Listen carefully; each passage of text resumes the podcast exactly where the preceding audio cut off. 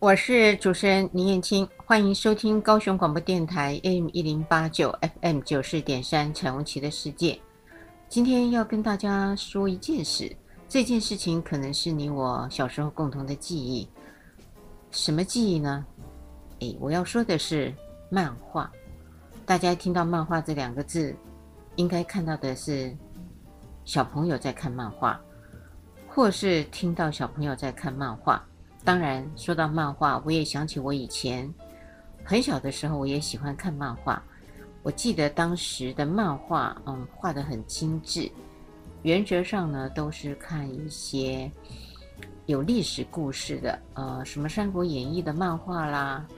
呃，或者是《白蛇传》呐，呃，类似这些呃民俗的情趣。当然，呃，也有男性的读者说，他看的漫画。可能不是这个，他看的漫画呢，可能是《猪哥侍郎》。我一说《猪哥侍郎》的时候，有一些上了年纪的男性或女性朋友们呢，就会说：“呀呀，对对对对，我们看过《猪哥侍郎》。”听起来只有小朋友看漫画，错了，原来大人也会看漫画。那当然，大人看的漫画呢，我今天要讲的是成人的漫画，叫做 H 漫。A 漫，嗯，我也曾经好奇，也到这个所谓的书店，现在比较少了，他就卖各式各样不同的 A 漫啊。当然，在漫画里面，呃，最出名的，也画得最有影响力的，那就应该说是日本了。呃，其实，在日本，他们的漫画中。都以画女子为主。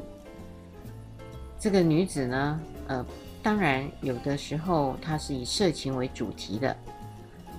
不以色情为主题的又叫做青年漫画，它就不能叫做成人的漫画。成人的漫画的封面上呢，它会有一个特定的标志，还有标明，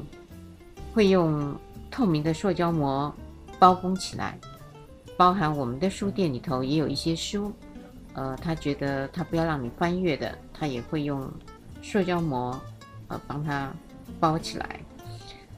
我们说到的 H 漫跟 A 漫呢，显然的，它就跟色情非常的有关系。事实上，这个 H 呢，去呃取自于日文的变态，它通常是指十八禁的东西，也就是说，十八岁以下的孩子们。原则上是不准去看这个漫画的，为什么呢？因为他性爱的描述，呃，会非常的多，而且很火辣，也很激烈。那如果用 A 漫这个字，呃，就是取自于英文呢，成人 adult 这个成人的字眼的 A，所以就造成了有分成 H 漫跟 A 漫。H 漫呢，有时候他画的里面呢，非常的唯美。那 A 漫呢，它就没有前提的发展啊，只是呃纯粹的欣赏性交的动作，可是它没有一个故事的铺陈。所以有些人呢，嗯，不太爱看 A 漫，喜欢看 H 漫。当然，看 H 漫的主观呃，应该说主要的观众群几乎都是女性。这些女性呢，包含了少女，也包含了成年人的女人。那这个漫画有趣的地方，就是通常会把这些的漫画呢，后来呢会变成呢呃所谓的色情的电影、成人的电影。像有一些的漫画呢画得好，它就会变成了一部电影来做呃另外的铺陈。可是，在日本的漫画史上哦。很有大的影响力。怎么说？其实我中观了一些的国家，呃，尤其是我们的台湾，我们台湾现在的漫画大多数是来自于日本。我们自己的漫画家，嗯，不太画这些的 A 漫或所谓的 H 漫，比较少啊，没有。呃，几乎是从日本的漫画了不起，把它翻译成中文。可是图案呢，还是日本的原貌。他们呢，呃，有一个非常大的特色，这些的漫画事实上都是以少女为主，而且画的少女呢都是眼睛非常的大，很可爱，呃，胸部呢也超级的大。这些是他们的漫画家呃自己把它夸大了，也可以说是他们心里面一个很大的幻想，因为他们希望呃这些的对象们都是非常纯洁的，而且呢是没有一些社会的经历。那乳房呢，又代表了一个，呃，源源不断的可以满足所谓的一个物质上的需求，或是感官上的需求。所以在日本的色情漫画里面，他通常把少女的乳房画的是跟真人呢是不成比例的。这些的大乳房的少女呢，反而满足了这些成人们，呃，一个就是心中。呃，对于少女的渴望，另外一个呢，呃，就会认为，呃，这些的少女的纯真呢，也让他们觉得可以寄托跟投射这样子的对象啊，这是两个很大的一个目的。还有一个目的呢，他也把这些的少女呢，呃，认为她比较单纯，也受到了我们。可能性，这是我自己的猜测。我们过去的一个思想，什么思想呢？我们曾经在早期的年代，会有一个叫采阴补阳的这样子的一个论述。也就是说，当我要呃用女性的阴来强化我男性的阳性的身体的时候，通常都会找所谓的呃没有性经验的女孩，也就俗称的处女。呃，如果是成年人的女人呢，呃，那可能就达不到这样子的功效了。我认为啊，有多多少少受到这样子的影响跟经验，因此在漫画里头几乎没有出现过成年人的女人，呃，这样的画面是没有看到的。那当然，呃，他们的漫画里头很特别的一块，对性呢就赤裸裸的去做了这个。描绘最有名的漫画家就是伊手冢治虫，这是日本的漫画家。手冢呢开始连载了所谓的《烧野十八的玛利亚》这一部的性的漫画书，他把性器官的构造做了非常细致的描绘。当然，这样的漫画没有过多久就被日本当局给禁掉了。到了八十年代的时候，更是黄色漫画的黄金期，叫萝莉控的漫画。这个萝莉控呢，呃，很有趣，他用了所谓的这个盛世里面的萝莉控，也就是所谓对少女的偏爱哦，他们就称为是萝莉控。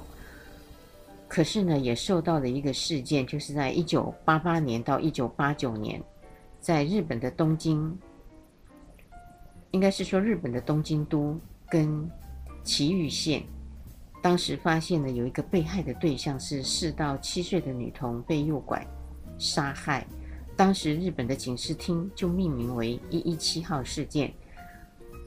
从这个事件在日本呢被报道了以后，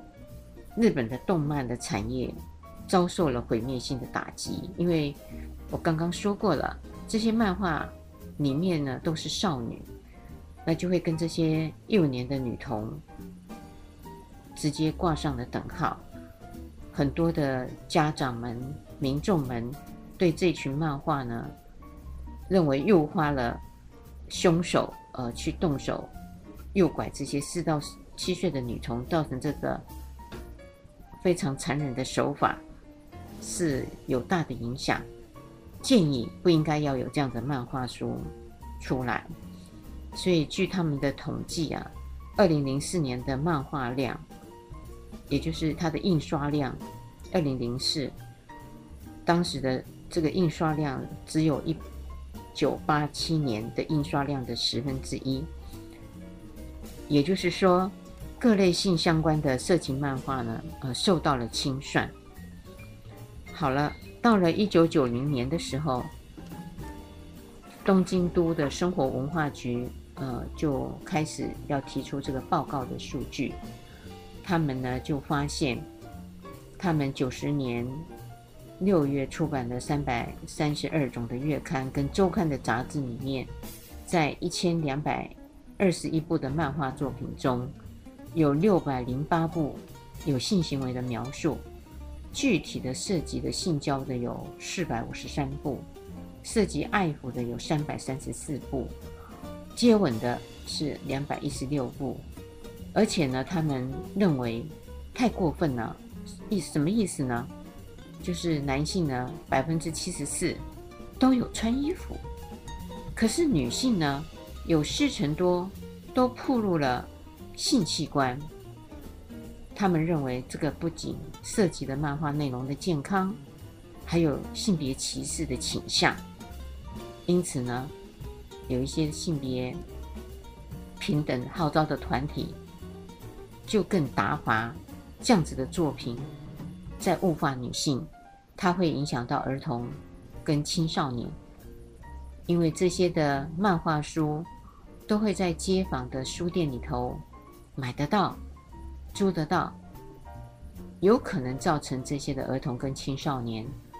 对于这些的性呢，是不健康的。不健康到什么程度呢？他们呢就可以，嗯，有一些所谓的乱伦，例如什么老师跟学生的恋爱啊，呃，继母跟呃儿子的这个恋爱啊，性交啊等等这些，他觉得太可怕了。如果将来的这些的儿童跟青少年，长此浸淫在这些的书中，难免会去模仿。到某一个年龄程度的时候，性骚扰甚至性侵害一些的女性，或是同学同才。我想这样子的担忧不应该只是日本的家长会有这样子的担忧，包含我们。台湾民众，尤其是女性的家长们，更是担忧。在电视台，如果有一些的接吻画面，或是偶尔打马赛克的性交画面，都引起了这些家长都不知道怎么跟孩子们做解释，就经常会非常非常的恐惧，担心孩子从这些偶尔看见的画面学习到了。一些不该有的动作，再加上家长又没有勇气，也没有那样子的能力，对着这样子的情景，跟孩子们做一个比较好的交代跟解释的时候，孩子可能引发了更多的好奇，自己去寻找更多的资料，狼吞虎咽的吸收了这些不好的样貌。我相信这些的担忧不是没有理由的。因此呢，很多人一谈到日本漫画的时候，就会谈到“变态”这两个字，认为，呃，这些的漫画里头的形容也好，文字也好，他们呢都太可怕了。那当然，这些的漫画跟日本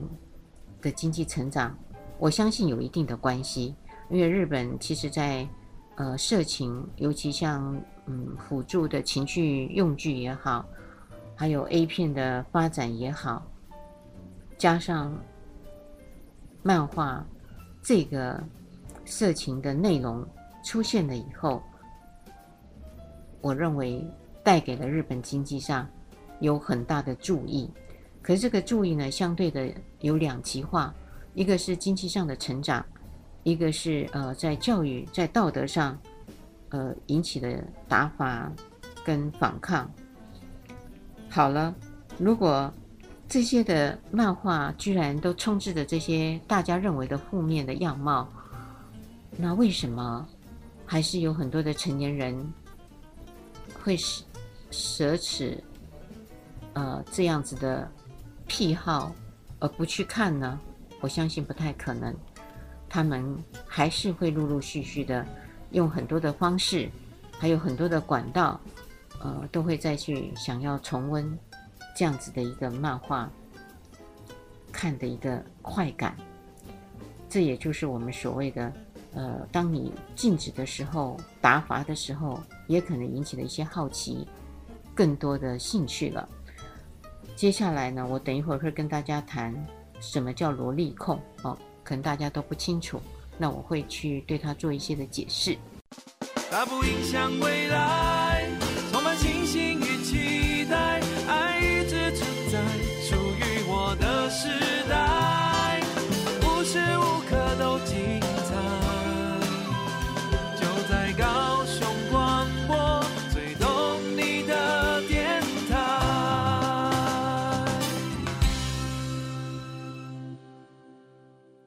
我是主持人林燕青。欢迎收听高雄广播电台 a n 一零八九 FM 九四点三彩虹旗的世界。刚刚呢，我有谈到了所谓的呃日本的色情漫画，台湾其实受的影响非常的大。其中呢，也谈到了一个萝莉控。萝莉控在英文呃它的解释叫字母是这样子拼的 L O L I C O N，这个词呢来源自于。洛丽塔的情节，洛丽塔的情节呢，是在描述说，当有少女明显的出现带着性意味的画面，而且它连接到呃乱伦啊、强奸啊以及其他禁忌性的话题，不只是秀个人的趣味，更多是高中的爱情故事。这样子的内容呢，我们就叫它萝莉控啊。在日本呢的二次元文化里面呢，萝莉控绝对是独树一帜的领域。也随着日本大力的推展呢，这些的呃性产业之后，美少女为角色的日本漫画就大行其道。当然，萝莉控的热度也蔓延到了全球。所谓的全球，就不是在亚洲。其实我后来也上网去看了一下。香港，嗯，还有一些呃，像泰国、韩国，呃，有很多的漫画家都仿照了日本萝莉控这样子的一个画风。什么意思？也就是说，他们也仿照了日本漫画，用少女为主，然后呃，大乳房类似这样，然后有一些的爱情故事，呃，一些的呃强暴画面。但是唯独我好像在越南呢，我听了越南的这个朋友们说，好像越南嗯自己本身没有所谓的这些的漫画，他们呃都是他们国家比较民俗的漫画，所以这样子看起来，越南好像是比较不受日本的影响，比较干净的地方。不过下次我进越南的时候，我应该要好好的去搜刮一下，看日本。的漫画有没有影响到越南？这也是我觉得有让我感到嗯很不一样的感受。那萝莉呢？这两个字呢，好有意思哦。在日本呢，这个萝莉塔呢，意思是指第二性征还没有发育非常完全的十四岁以下的女孩。为什么会是这样的一个解释呢？因为就出自于一九五零年有一本小说叫《洛丽塔》的小说，它讲述了一位美国的中年大叔跟没有成年的妓女一个已恋的故事。所以萝莉呢，就在一般的动漫中，呃，我刚刚有形容到，她是大眼玲珑、娇小身材，皮肤非常的白皙，肩膀窄窄的，很纯真无邪。很可爱的小女孩，可是到了色情漫画的场合以后呢，就变成是衣着暴露、表情挑逗、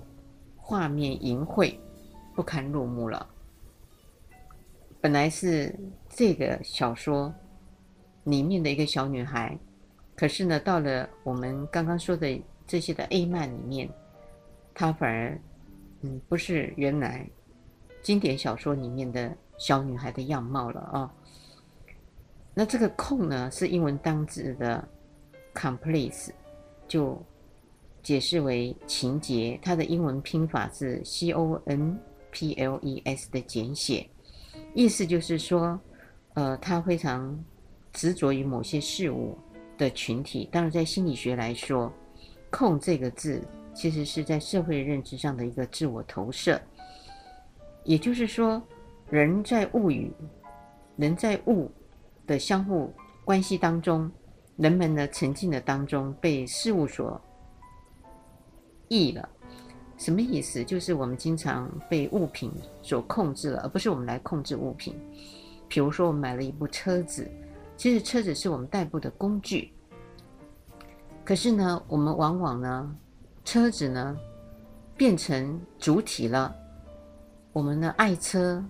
比爱自己的家人还更甚呢。我们经常看到有一些人，呃，买了一些新车，呃，他就非常的爱惜啊。呃，到手洗店保养啊，看到了一点点的刮痕啊，呃，就非常的难过，马上就要跑去呃这个原来的车商里面，赶快去把那个刮痕修补起来。我就会看到了有家人如果去开了呃这个自己的家人的车子之后，如果有一些小刮伤或是小受损。他反而呢没有去关心家人的安危，马上去检视车子到底被破坏的有多么的程度，马上就破口大骂。这个就是我们被车子所控。说到这里呢，我上次也在网站上看到了一个父亲，我觉得很了不起。呃，这是在马来西亚发生的事件。爸爸是一位艺术家。他买了一台白色的车子，停在庭院。在隔离的期间呢，因为家人很无聊，怎么办呢？他三岁的小女孩没事干，居然拿起了所有的彩色笔，往他爸爸的车子画了很多的食物啊、玩具啊、动物啊。他爸爸一觉醒来的时候，发现白色的车子其实是面目全非的。呃，其实很多家长看到这里的时候，应该是会昏倒。可是这个爸爸呢，起床看到了这个车子被女儿画成这样的时候，反而是非常的开心，拍手赞赏他的小女儿，说他的小女儿非常的有创意，将来也会跟他一样的是当一名艺术家。那小女孩看到爸爸高兴的面容，也手足舞蹈的，呃，又继续在他的车子上继续的去画了啊。这也就是说。呃，当我们对于车子的喜爱呢，到底是胜过于家人，还是我们爱家人胜过于车子？如果你是爱车子胜过于家人的时候，我们就会说你被物所役了，也就是这个意思了。在日常生活里面，其实它，呃，跟我们很多的事情都是会息息相关的。日本呢，对于萝莉控的社会评语呢，一直是模棱两可的状态。尤其在社会里面，也有认同萝莉控这样的人，有一些的恋童癖者，有一些的儿童性侵者，他们就会利用一些的诡辩，混淆视听。所以，这样的分歧在日本的社会也经常会出现这样子的声音。就会抱着一个支持的态度，可是对于一群反对将儿童当成一个恋爱的对象或是性侵的对象而言的人，就会认为他们太可怕了，太可恶了。因此，呃，在日本呢，他们就有两个不同的群体的声音就会这样子出现。那当然，呃，现在的日本跟欧美国家有点开始做一些的模仿跟学习了。他们也开始学习欧美，崇尚女性的知性美跟成熟美。可是这个呢，呃，也相对的，对于有一群刚刚我说的这一群少女的嗜好者，刚好属于两个不同的一个面貌。就是说，在日本，他们也有人喜欢知性美、成熟美的女性，可是呢，也有一些的。日本的成人呢，他们仍然喜欢童颜，呃，也就是所谓的喜欢少女。这些的情感其实都不是凭空捏造的。日本的萝莉控情节也不是空穴来风的。事实上，在世界各地，我们在早期的时候是有早婚早育的。当时在十五世纪的时候，欧洲的社会女子的结婚年龄呢，呃，其实也很年轻，是到后来才上升到十六到二十岁。以以以前农业社会的年龄，其实都是在十二、十三、十四岁就结婚了。当然了，在一九四五年，当日本战败前，日本的东北的农村仍然有三成的女性初婚的年龄是在十四岁以下。如果以这样的年龄来讲，那就是不折不扣的萝莉控呢。尤其是像现在的印度，在某些呃农村或是比较知识水平不高的地区，也流行着少女去做结婚的动作。这样的一个事件也是频繁的发生。最近也有一件的事件，也这样子说，也发生在印度。十五岁的小女孩跟一个二十岁的年轻人谈恋爱，他们是经由呃交友软体介绍自己认识啊，就交友软体是一个很好的桥梁。见面了三四次以后，他们有了性行为，然后这位十五岁的少女怀孕了。怀孕了，女方家长当然认为兹事体大。就要让女儿去结婚了，就跟男孩子的家长也开始谈到结婚的事宜。那女方的家长其实他是一个农夫，没有什么钱，为了要筹办女儿的婚礼，也到处借钱，跟亲友借钱，还卖了一块地。那故事的发生，这是真实的事，才最近而已。呃，居然在结婚的前一天。男方用电话打来说，他不结婚了，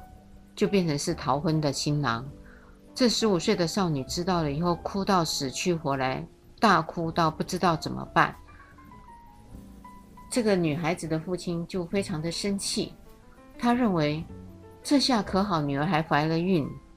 然后他也借了这么多钱，怎么还？因为他一个月的农作物的收成，其实要还。十多年才可以还得了，所以一怒之下就报案了，报了警察局，控告男方性侵女儿。后来呢，警察呢就按照这个性侵的提控找到了这个男方。男方给警察的解释是说：“我呢等到了赚了足够的钱的时候，一定会娶这个女孩子。”这个警察呢，完全不相信他的说法，就把他拘提了。呃，当然，他就犯了等于诱拐少女，还有性侵少女的罪行。为什么会说这个故事呢？也就是向听众朋友们说，到现在，呃，年龄层以下的这些的少女结婚的例子，其实，在有一些的国家，还是会有人是这样子在执行的。就是所谓的早婚了啊，因此谈到日本，他们会有这种萝莉控，我们在想，也不就只有日本一个国家而已了。在另外一方面呢，日本的传统文学的作品，呃，对于少女的描述，其实是不会少于这样的描述的，因为这些日本的名著曾经有一个叫做《源氏物语》。他当时呢，在他的笔下就有谈到了贵族的青年，呃，也是跟这样的一个少女谈恋爱了。因此呢，在他们的作品里面呢，这些的小说都会去描述什么通电通勤的电车上啊，遇到了一个纯真无邪的女生啊，然后他们有一些恋爱的妄想啊，所以这些呢。呃，日本的男人啊，就会在这些的电车上啊，呃，跟这些的嗯高中生还是国中生呢，开始展开了一个很暧昧的追逐或是恋爱，而且让他们嗯非常的相思，甚至于为了这样子的恋爱，反叛的社会给予他们的禁锢，少女可能就这样子私奔了，少男呢也因为这样，他们也不读书了，放下了学业，去追求他们所谓的爱情了。这些的爱情呢，在一些成年大叔看起来，他们自己也算是一种投射，可能是他们的工作的劳累，呃，经济上所获得的收入，根本不符合他们现在东京的经济上的一个花费，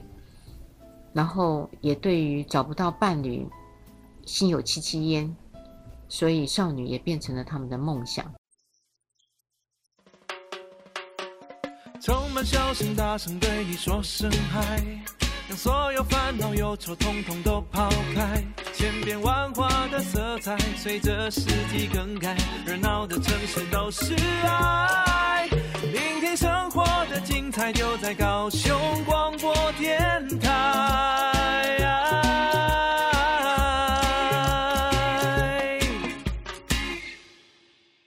我是主持人林燕青。欢迎收听高雄广播电台 AM 一零八九 FM 九十点三彩虹旗的世界。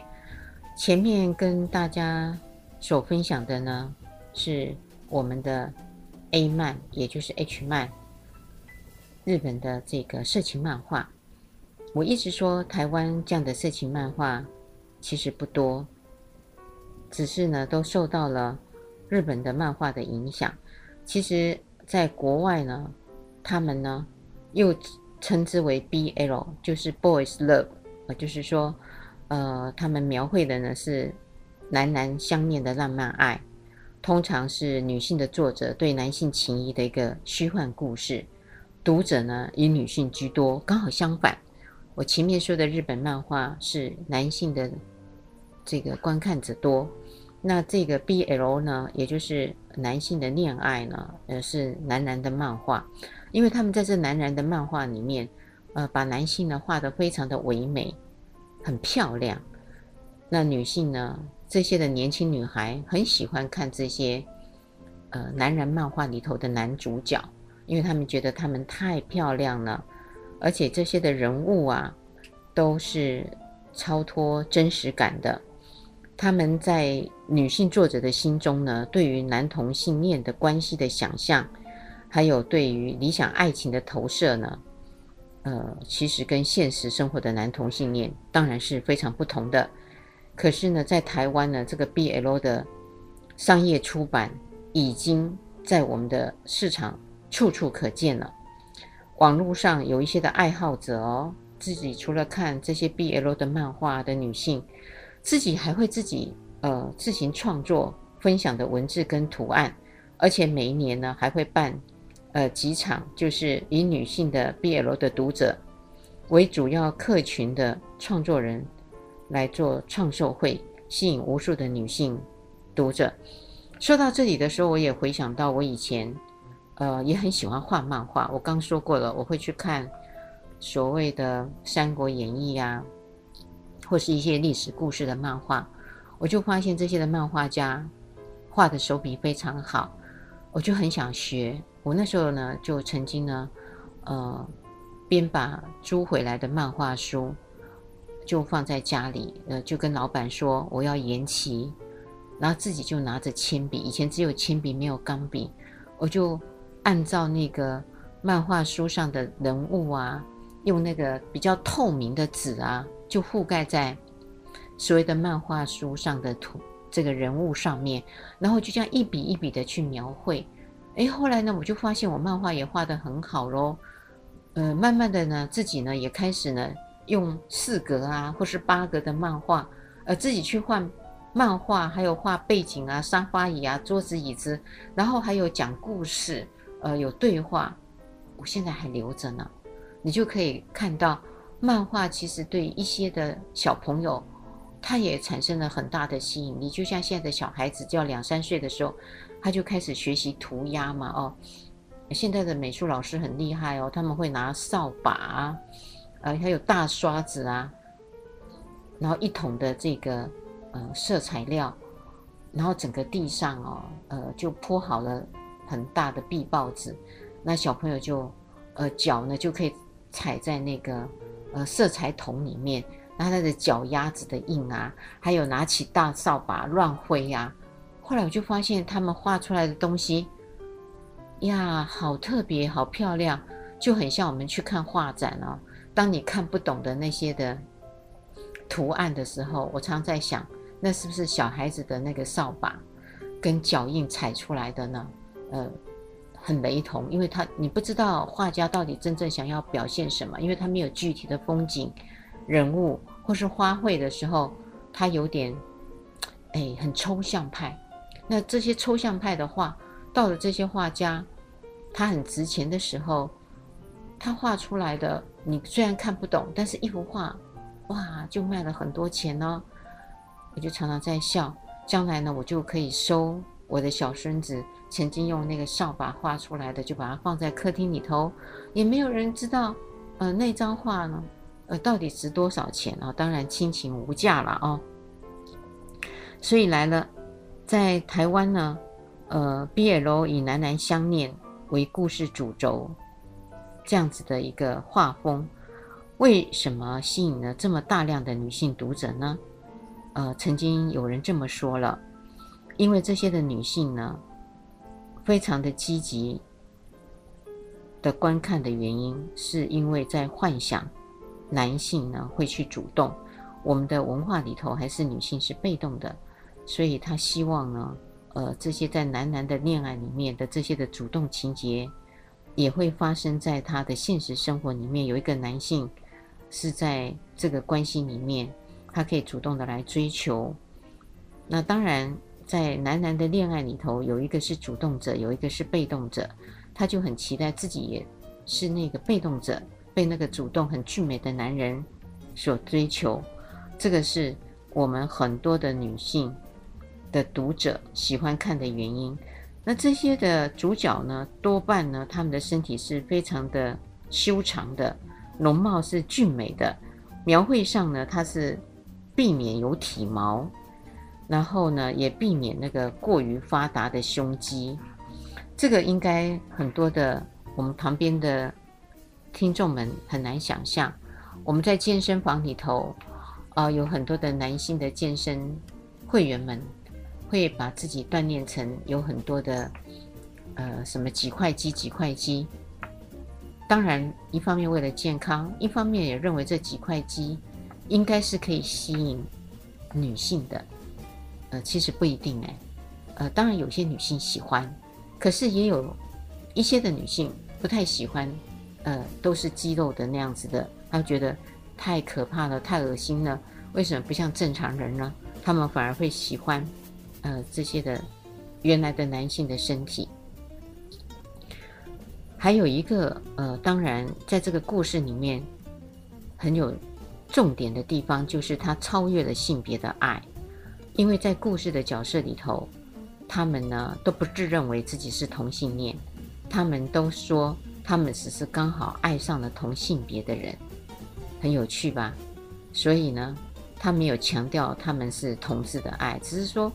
呃，我呢其实是不自主的爱上了一个人，这个人跟性别无关。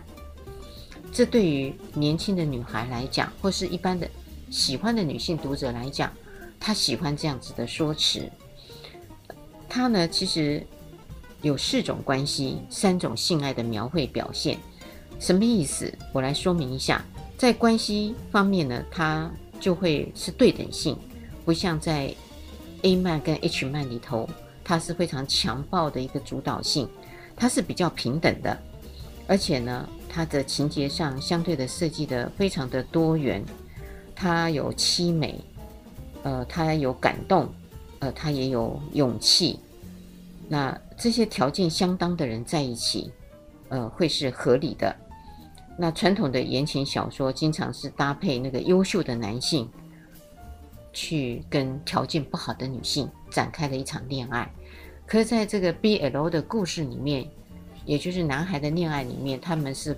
条件是相对等的，没有所谓的有一方。条件是优越，然后另一方呃条件很差，呃没有，那这样子的一个关系，呃，就被这些的女性读者非常喜欢，因为她没有所谓的柔弱、无能或是依赖。相较之下，她觉得，嗯，这和真实的现实生活的情理。那在性的表现方面呢，她会呃扭转了一般女性被观看的感觉，因为在 H 漫跟 A 漫里面，女性的身体都是被看的。男性都是穿好衣服了，我前面说了。可是，在这个呃男性的恋爱里面呢，男性的身体反而是被观看的。他认为太棒了，嗯，至少呢，呃，也满足了那个女性可以观看男性身体的这个角度。所以呢，而且这些的身体呢，又画得这么的柔美，没有所谓的不舒服，甚至恐惧。啊，这是他们在两个层面上，呃，所呈现的。那也曾经有一位研究者，他就对二十六位的成年女性做了访谈，那问他们，呃，在看这些男性恋爱的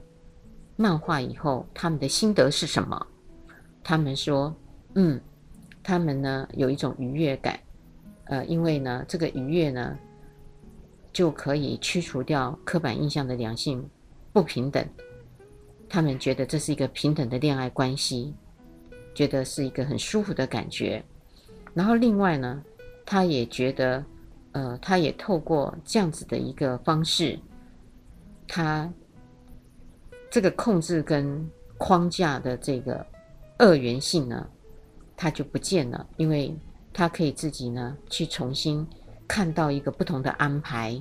的恋爱故事，而不是都是一系列的，都是呃非常恶心的，不是强暴啊，就是乱伦啊，或是不伦啊，呃这些不合理跟不完整，他觉得嗯，驱开了这个没有爱情故事的 A 漫跟 H 漫，这个漫画呢带给他们的原则上他们有爱情，他觉得这个是。非常让他们好看的地方，这是一个，而且他也觉得他是放松的，在情绪或是工作压力很大的时候，他们去看这个漫画，他觉得有解忧的动作，可以解除工作的压力，